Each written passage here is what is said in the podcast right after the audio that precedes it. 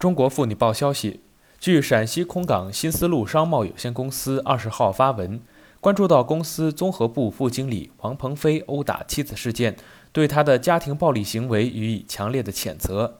经公司研究决定，对王鹏飞给予停职，并且移交集团纪委进行进一步调查处理。